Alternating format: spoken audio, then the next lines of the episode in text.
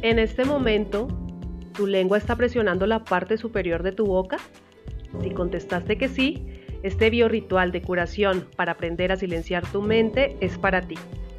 Tal vez haces parte del gran porcentaje de personas que tiene constantemente una conversación en su cabeza, lo que significa que tienes el hábito de hablarte a ti mismo, o se llama también subvocalización.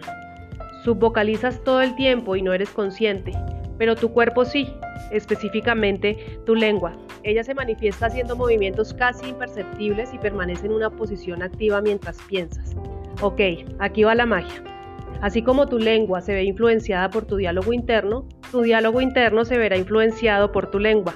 Entonces, para calmar tu mente y callar tus pensamientos, relaja tu lengua y manténla quieta. Pruébalo y déjame tus comentarios.